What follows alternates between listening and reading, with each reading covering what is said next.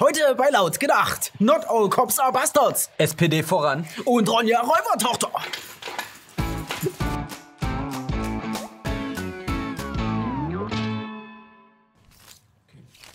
Anfang der Woche startete die Weltklimakonferenz in Madrid.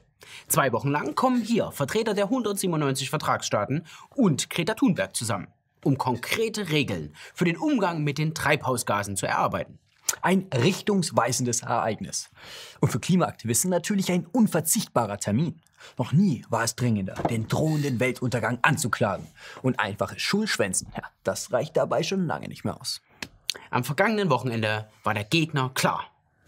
Das Braunkohlerevier in der Lausitz. Für die Klimaretter ein riesiges Gelände, in dem Zehntausende Ostdeutsche im Schichtbetrieb an der Vernichtung des Erdballs arbeiten.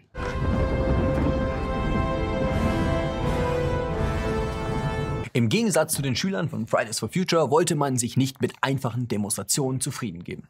Nein, die Parole hieß Ende Gelände. Ein bunter Haufen aus Kohlegegnern, Klimaaktivisten und Linksextremen hatte es sich zum Ziel gesetzt, die Kohlekraftwerke in der Lausitz eigenhändig abzuschalten.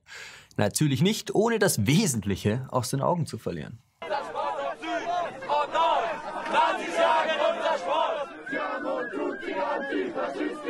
Gegen den Faschismus, alle zusammen! Nie wieder Deutschland, nie! Wieder Deutschland und gegen den Faschismus. Diese Parolen sind nur zu gut bekannt. Genau wie die dazugehörigen kreativen Protestformen. Da wundert es nicht, dass bereits am frühen Morgen erste Meldungen von verletzten Polizisten eingingen. Die Aktivisten stürmten das Tagebaugelände.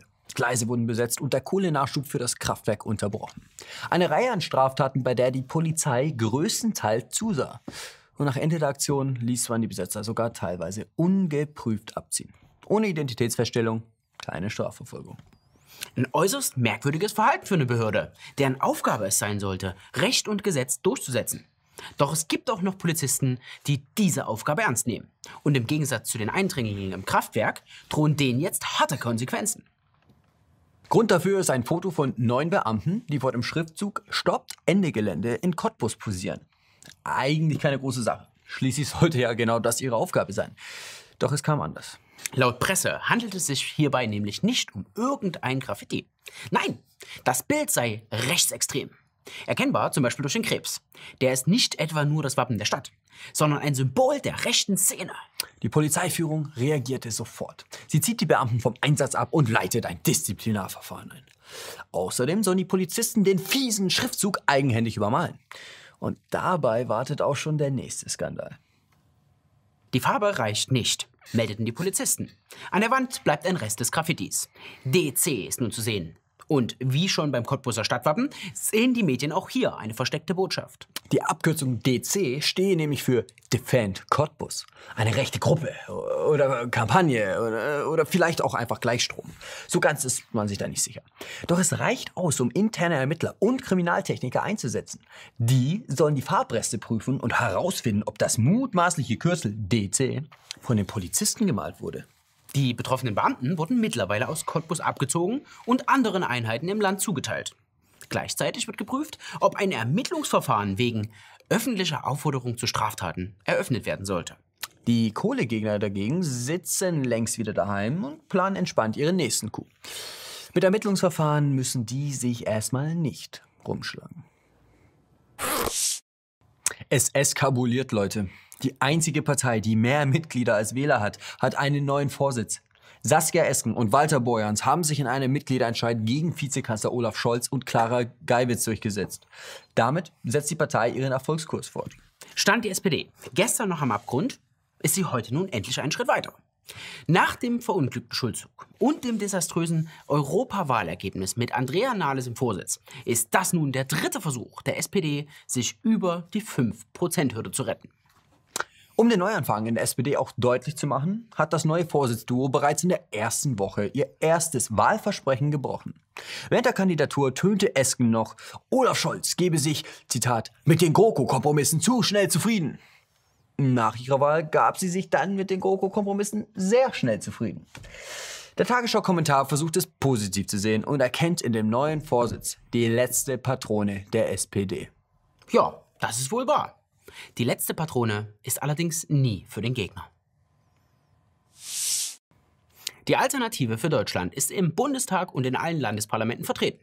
Als politischer Akteur ist die Partei angekommen. Allein ihre Anwesenheit bringt Vertreter anderer Parteien zum Brodeln. Deshalb gehört AfD-Bashing mittlerweile zum Einmaleins eines jeden aufrechten Demokraten. Egal ob Parteien, Medien oder Wirtschaft. Wenn es gegen die Populisten geht, sind alle dabei. Dass die AfD Millionen Wähler für sich mobilisieren kann, liegt ja nicht etwa daran, dass sie real existierende Probleme benennt. Nein, sie schürt nur Ängste. Das sagt auch Ronja von Rönne vor der Bundestagswahl 2017. Die junge Dame ist Autorin. Sie betreibt einen Lifestyle-Blog, schreibt für die Zeit und moderiert eine Sendung des Senders Arte. Ihre Haltung gegenüber der AfD und ihren Wählern wird angesichts dieses Lebenslaufes etwas verständlicher. Für die Sorgen und Nöte der einfachen Leute hat Ronja nichts übrig.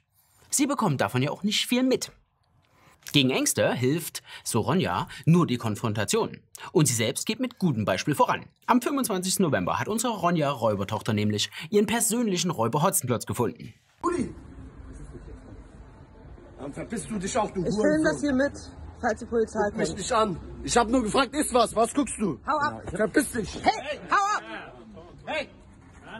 Hau ab, ich hab alles hier auf Kamera. Ich hab alles auf Kamera. Hau ab! Hey!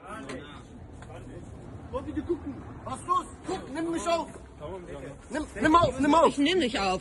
Nach diesem Zusammentreffen postete sie das Video auf Instagram. Zu dem Zeitpunkt war sie noch ganz tapfer und informierte ihre Follower, dass die Anzeige raus sei, so wie es ein prouder Allmann eben macht. Kurz danach folgte der nächste Post. Der Vorfall habe sie eingeholt. Sie kommt nicht darüber hinweg, spürt ein Gefühl der Machtlosigkeit und die Vermutung, dass der Täter vermutlich nicht mehr gefasst wird. Für Ronjas Follower ist inzwischen völlig klar, dass sie auf dem Heimweg einfach einmal zu viel an einem angstschürenden AfD-Plakat vorbeigegangen sein muss.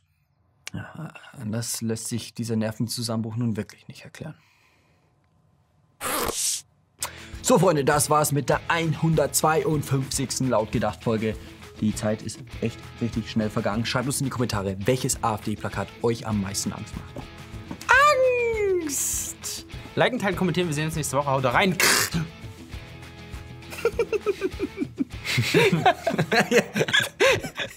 Vielen, vielen Dank an all die Leute, die uns jetzt schon unterstützen. So eine Sendung dauert zwar nur 10 Minuten, aber die Erschaffung dauert einige Tage mit vielen, vielen Leuten. Wenn euch die Sendung gefallen hat, könnt ihr unsere Arbeit natürlich auch gern supporten. Nutzt dazu gern Patreon oder Überweisung! die Links dazu findet ihr in der Beschreibung.